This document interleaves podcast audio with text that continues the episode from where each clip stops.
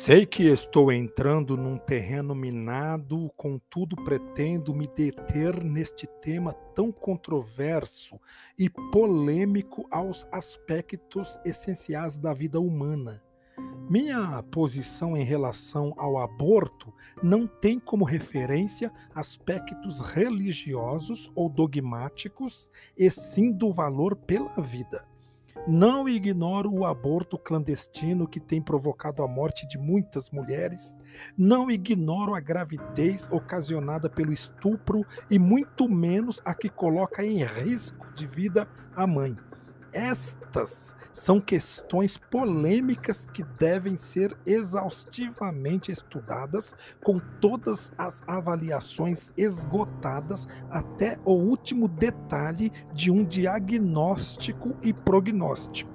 Agora, respaldar, legalizar ou recorrer ao aborto para extinguir a clandestinidade sem trabalhar a consciência da sociedade ou para agradar os que tiveram o planejamento familiar furado ou amparar os reprodutores irresponsáveis que desvirginam moças buscando delírios do prazer, gerando gravidez que se negam a assumir a paternidade ou até mesmo por se sustentar que a mulher de vida sexual ativa tem o direito de decidir se o que foi gerado dentro dela deve viver ou não, não me parecem posições conscientes que possam oferecer um significado mais profundo de valor pela vida não se deve confundir o direito à vida com o pseudo direito de se tirar a vida.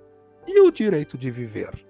Você acredita sinceramente que sua mãe possuía o direito de decidir se você deveria viver ou não? Será que a responsabilidade do adulto não é a do dever de considerar também o direito de nascer, respeitar matando um ser humano indefeso, sem nenhuma possibilidade de escolha? O que é um feto? É vida. O que é um embrião? É vida. O que é um zigoto? É vida. O zigoto é o óvulo fertilizado.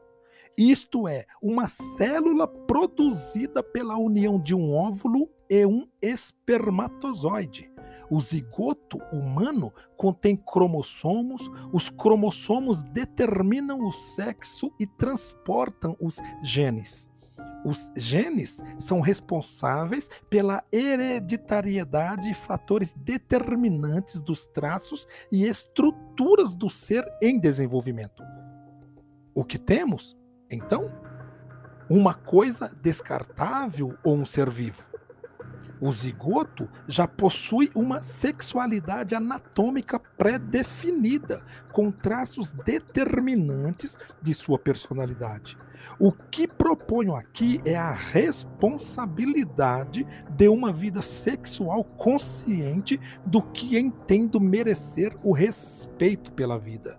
O respeito pela vida da mãe e o respeito pela semente humana não creio que a legalização plena do aborto sirva de amplo amparo para a mulher, e de uma legislação que proteja a mulher da clandestinidade, que prejudica sua saúde pela falta de higiene, trazendo risco de vida, da violência do abuso sexual, da gravidez de risco, do machismo reprodutor descartável, da paternidade não reconhecida e não assumida, da orientação e prevenção do planejamento familiar.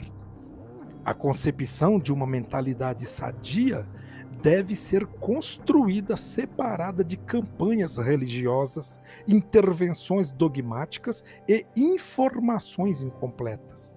A geração dos anos 1960 e 1970 sofreram muito com o silêncio procriativo imposto subjetivamente pela influência de conceitos religiosos que enxergavam os métodos anticoncepcionais não abortivos como interferência dos intentos sagrados como violações interruptivas de um processo natural e trazendo a ideia de que quanto maior fosse a abstinência sexual, mais próxima da pureza exigida.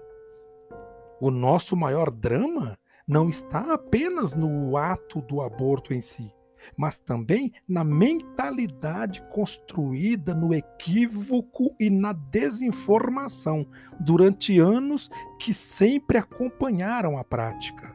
Nosso lado humano também vive o paradoxo de defender e proteger ecologicamente as sementes de outras espécies, expurgando as sementes de seres humanos.